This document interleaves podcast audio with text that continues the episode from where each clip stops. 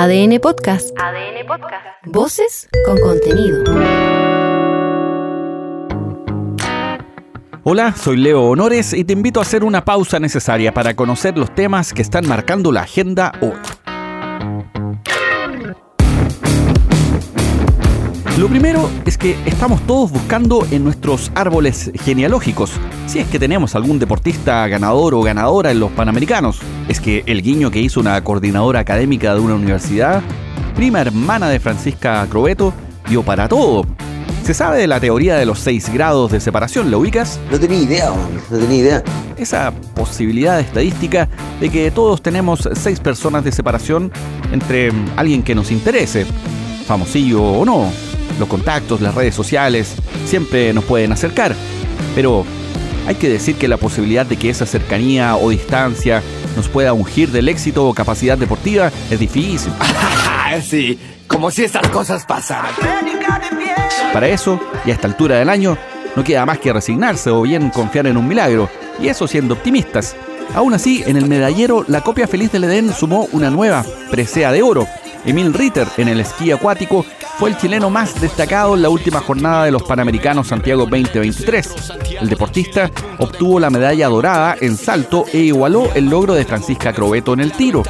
Lo anecdótico es que el deportista tuvo que conseguirse prestados unos esquís porque los suyos se quebraron en el viaje. Chuta, en realidad, qué cagada, ¿no? Y ojo ahí que no son pocas las historias o denuncias, más bien del maltrato de equipaje. Si no, pregúntenle a músicos con sus instrumentos los aborrean con todo, como bombo de banda death metal. Más golpeados que la puerta de la higaría. Este es el ganador de la medalla. Nada más, muy feliz, eh, muy emocionado, ha sido un, año bien pesado. Como decía antes, clasificar al equipo ya fue una tarea dura. Eh, disfrutándolo hoy día. Ayer estaba un poco nervioso en la semifinal y hoy día fue, llegué acá y dije, ¿sabes qué? Ya estamos en la final. Eh, he esperado cuatro años este momento porque encima terminé en cuarto lugar que me dejó un poquito amargo.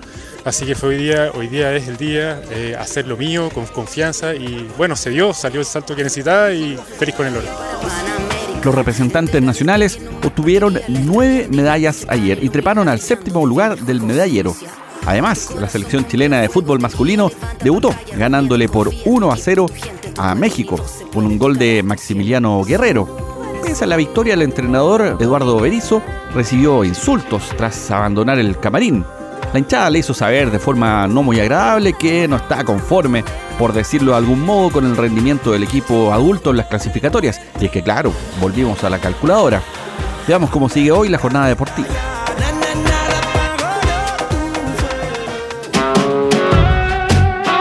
En el proceso constitucional ya se está en la recta final. El Pleno del Consejo aprobó las propuestas de la Comisión Mixta, finalizando las etapas de modificación del texto. O sea, con esto, este es el texto ok, ok, ahora sí que sí, final final. Lo que viene es la votación el próximo lunes 30 de octubre, donde el Pleno del Consejo deberá zanjar el asunto.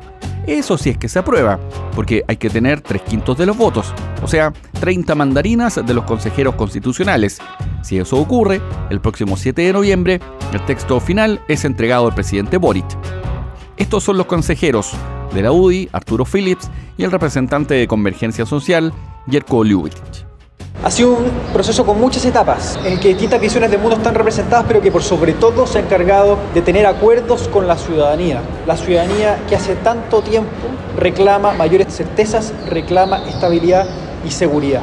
Esta parte del proceso nos muestra que el proceso está finalizando tal como empezó y tal como ha transcurrido, es decir, con una derecha y una ultraderecha que imponen su mayoría circunstancial.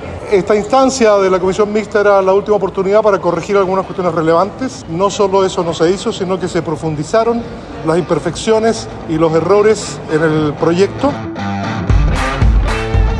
Pese a que podría darse por cerrado el asunto, queda una posibilidad aún hay cinco días corridos para que los consejeros recurran al Comité Técnico de Admisibilidad en caso de que alguna de las normas vulneren las bases constitucionales, esas 12 bases que se habían planteado en su minuto. Si eso ocurre, entonces se podría aplazar en un par de días la votación.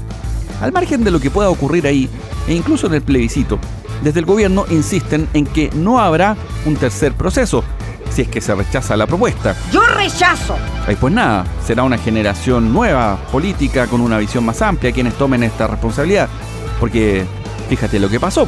Al final transitamos de un lado a otro, pero igualmente con el tejo pasado. Esta es la ministra vocera, Camila Vallejo. Difícilmente habrían condiciones para que en este gobierno eh, podamos iniciar, eh, empujar un nuevo proceso, ¿no? Pero también es importante entender que esto está en desarrollo, el texto todavía no se ha finalizado, hay un momento electoral clave que es del día 17, donde la gente tiene que eh, poder manifestar soberanamente su posición. Entonces, en general no es bueno construir escenarios previos a eh, un momento que va a ser dependiente de eh, la voluntad popular. Pese a que el gobierno dijo que no va a haber un tercer intento, este no es un llamado a aprobar a pie juntillas, ni menos a ojos cerrados. Porque tú sabes, hay más de algún tema polémico. Se ha dicho que algunas de las normas podrían ser retrocesos incluso en derechos, particularmente para las mujeres. Ojo también con el derecho a huelga y una serie de otros elementos como el medio ambiente, en fin. Es como para revisar el texto consensuadamente y no dar el voto como si fuese otra cosa. ¡Venga! ¿Qué pasaste por ordinario? Hoy se dije con B, con V, no con P. Mal pensado. Poco, poco, poco. Atención viajeros de fin de semana largo. El Consejo de Controladores de Tránsito Aéreo anunció una segunda jornada de movilización que va a comenzar a las 9 de la mañana el próximo jueves 26 y se va a mantener hasta las 5 de la tarde del mismo día. Esta será la segunda jornada de movilización y se va a mantener, como escuchaste, por 8 horas, afectando a todos los aeropuertos del país donde trabajan los profesionales de esa área. Se espera que tanto los vuelos nacionales como internacionales se vean alterados y era que no. O sea, llega en primerísima clase la tía Samantha Fox. La Fox. Este es Jorge Caro, representante del gremio.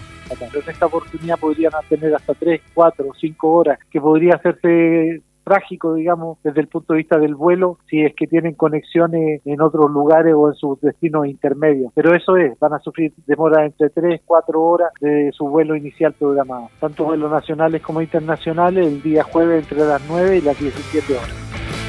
Dirigente justificó esta movilización debido a la falta de respuesta de las autoridades sobre sus demandas, principalmente a la escasa inversión en los equipos de la Dirección de Aeronáutica Civil, ya que muchos se consideran obsoletos, y además a las extensas jornadas laborales de 12 horas, que consideran excesivas, según los estándares internacionales.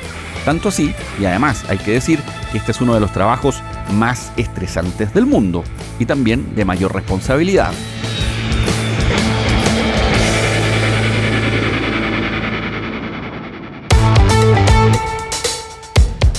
En otros temas, comenzaron los alegatos de clausura en la causa en contra de Francisco Solar y Mónica Caballero. Si es que no te suenan, son los dos perlas imputados por enviar un artefacto explosivo al exministro del Interior, Rodrigo Hinspeter. Las penas carcelarias que arriesgan son bastante altas. Solar, sumando los cargos, podría ser condenado a 150 años de cárcel, mientras que su expareja a 20 años de presidio. Sobre este punto, escucha al fiscal de alta complejidad del sur, Alex Cortés. Bueno, evidentemente las penas que solicita el Ministerio Público son altas en relación a los delitos por los cuales los eh, acusados han sido traídos a este juicio oral. Eh, recordemos que son eh, cuatro colocaciones de artefactos explosivos que generaron daños y lesiones en distintas personas y evidentemente la finalidad última de esta colocación de artefactos explosivos estaban destinados con matar a determinadas personas a las cuales se les había enviado y por lo tanto eso, ese es el motivo por el cual el Ministerio Público también acusó los delitos de homicidio frustrado. Se espera que la próxima semana se fije la fecha de lectura del veredicto.